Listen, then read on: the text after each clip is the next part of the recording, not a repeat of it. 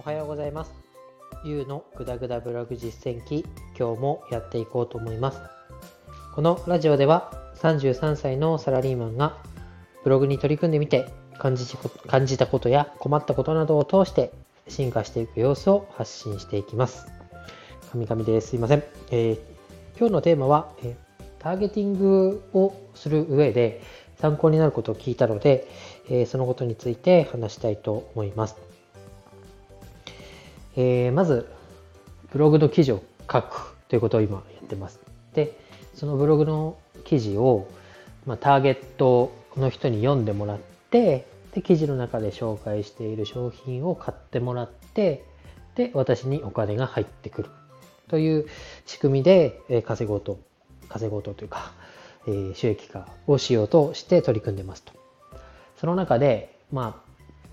このブログ界隈で言うんですかね、初めて、ブログ始めて初めて聞いたんですけど、まあ、ペルソナとか言ってですね、まあ、どんな属性の、どんな人に、えー、この書いた記事が届いてほしいかっていうのを想像して、まあ、書きましょう。というのが、まあ、ターゲット設定と言われるので、よく、あの、第二、話に上がってきますと。で、えー、例えばなんですけど、まあ、育毛剤を1個取っても、えー、育毛剤の効果効果という効能の中で自分が紹介したい育毛剤が毛を生やしたいものなのかこれ以上薄くした薄くしないようにする。これ以上進行を進ませないようにするものなのかゼロから生やしたいものなのかの3パターンがあるとしたらそれぞれ訴求をするターゲットっていうのは変わってくると思うんですね。で、えっ、ー、と抜け毛を防止したいっていう人だったらある程度髪は生えてるけどちょっとこう髪をかき上げた時にすごくこう手に抜け毛がついちゃうな。割と若めの人なのかな？わかんないですけど、そういう人がまあターゲットとして上がってくると思います。で、二つ目の、これ以上は抜け毛だったり、薄毛を進行させないでほしい。ここでストップしてほしいっていう人は、もうちょっとハゲちゃってる人だと思います。で、え最後のもう生やしたいみたいな人はもう完全にハゲちゃってる人だと思いますそうなった時にどこにアピールするかですよね。この3通りの人たちに、えー、全員にまんべんなくアプローチをしようとするとおそらくこうなんだろう浅く広くみたいな記事になると思うんですけどこの3つのターゲットのうちどれかに響けばいいと思って書くならばすごく寄り添った深い悩みに対しての改善策っていうのをアプローチできると思いますと。そうなった時にですね、えー、まあわかんないですけど、例えばブログのうんヘッダー画像、うんアイ、アイキャッチ画像ですかね。その時に、えー、1番目の、ちょっと抜けてきたなっていうのが気になった人に対しては、ちょっとこう、なんだろうな、指の間に髪の毛がついてるみたいな絵でもいいと思うんですけど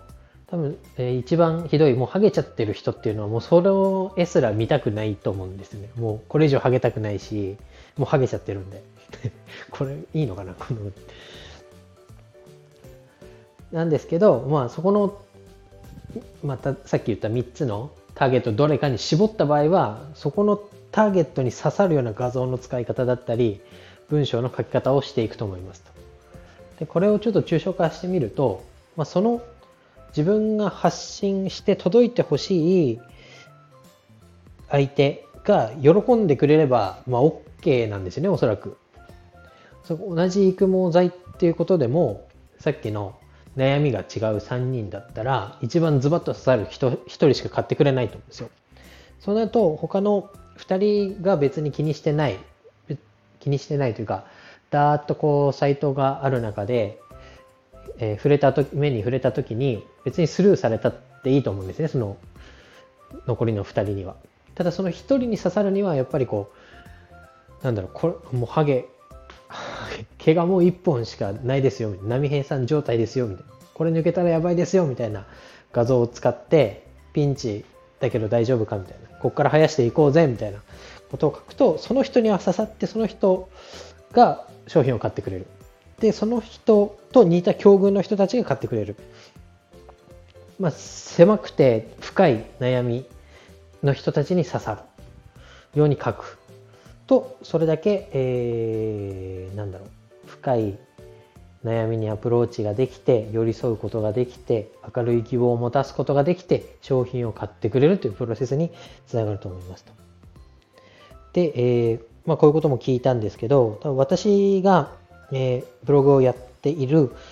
えー、ジャンルとか内容っていうのはおそらく子育て中のママさんとか、まあ、少なくとも子供がいるような家庭の人たちママさん、女性が多いんですかね。っていうところに今アプローチしようとして、え書いてますと。そうなった時に、まあ、特に女性はっていうことだと思うんですけど、えー、ファッション雑誌ってのが巷にバーッと、バーッとというか、かなりの数あると思います。女性、男性誌ってもあるんですけど、あんまり男性の方って見ないと思うんで、女性の方に特化してる話だと思うんですけど、その時に例えば20歳の代表的なもの、まあ、10代20代だとなんか Popteen とかなんかそういうちょっとこうキャピキャピしてるような雑誌。30代だと VERY とかあとは何ですかね。えー、っとなんだババイラみたいなとか。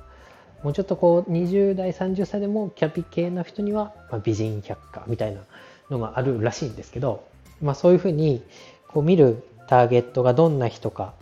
っていうのに合わせて、えー、雑誌も細かくターゲッティングがされて、えー、ブランディングがされてマーケティングがされてその世代に世代の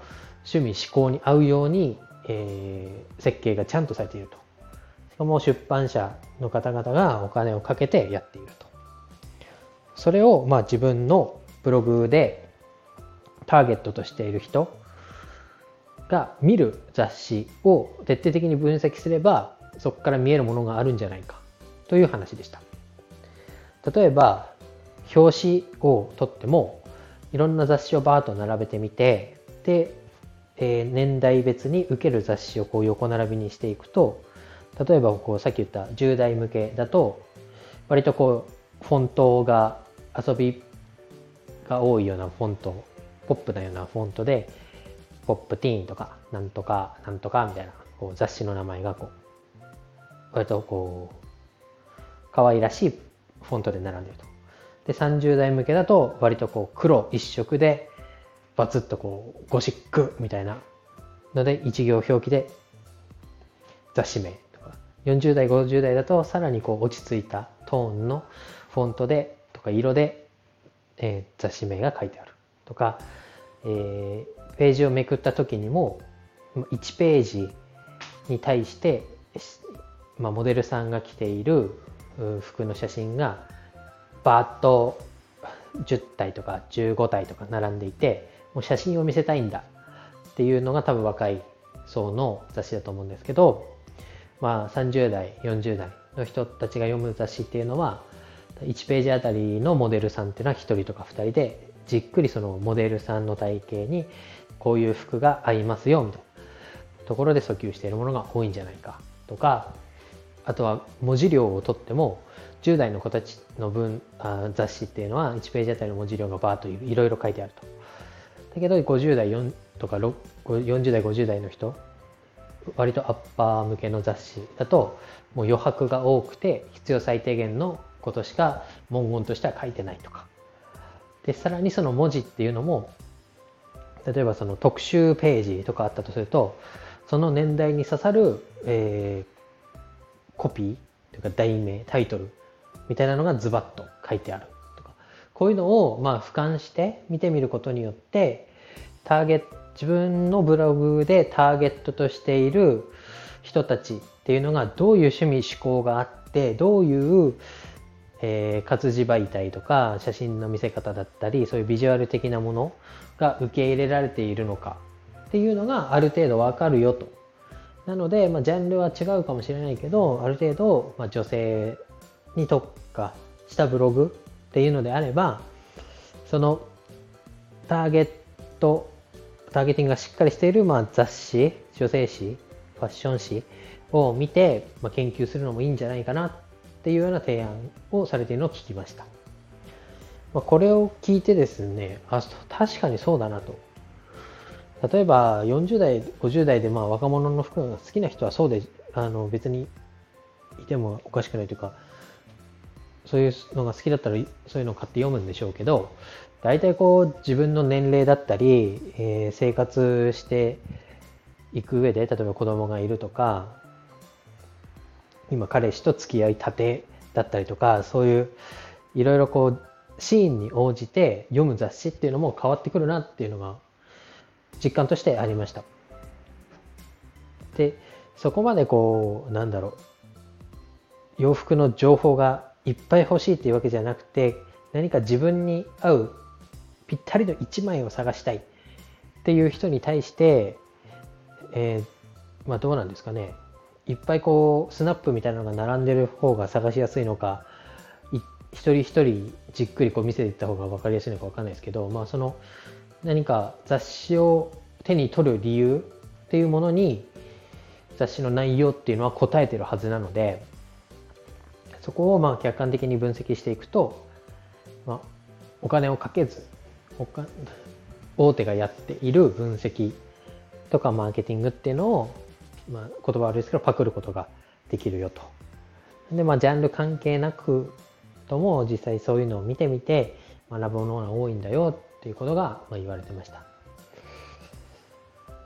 でまあどうだろう自分で買うのもあれなんで今度漫画喫茶とかに行って実際こう並べてみてあどういうポイントがあるのかなっていうのを抽象的にこう抜き出してやってみようと思います。でさっきの、まあ、育毛剤脱毛の例じゃないですけどまあ全員に刺さるっていうのは無理な話で、まあ、そもそもこの自分の発信っていうのはほとんど聞かれてないと思ってやった方がいいっていうぐらいなのでなんですけど徐々に徐々に、読まれるようになるにはやっぱりなんだろう幅広い分野幅広いターゲットをするのではなくて例えばまあ人気のジャンルでもその隅っこの隅っこの小さい小さいこの人にだけ刺さってくれればいいなっていうような記事とかブログの構成をしていかないとやっぱり取っかかりとしても薄いというか浅いでと思いますしまんべんなく浅く広く書いてるのっていうのはやっぱり大手のメディアさんっていうのがどうしても強くなってくると思うのでそこと同じ戦いをしてもダメだと思います。でいろいろ話がごちゃごちゃになってあれだと思うんですけど、まあ、一番個人ブログでそういうの人目に触れるっていうのはやっぱり、えー、深い悩みをどれだけ解決できているかにかかってくると思いますので、まあ、記事を書いていく上でどうしてもこう必要となる項目というかこの A ということを説明しなければいけないなってなった時には絶対書かなきゃいけない話っていうのも出てくると思うんですけどそういうところで勝負するのではなくてその先の超ニッチな悩みに答えられるような記事作りを目指していきたいと思います。えー、今日もちょっとダラダラと話してしまったんですけど平日も今日で終わって気温もぐっと下がってきていよいよこう家でこもって何か作業するにはもってこいの季節になってきたかなと思いますので、まあ、明日明後日とか、えー、時間があれば見つけてやれることをコツコツとやっていこうと思います。今日の収録は以上になります。バイバイ。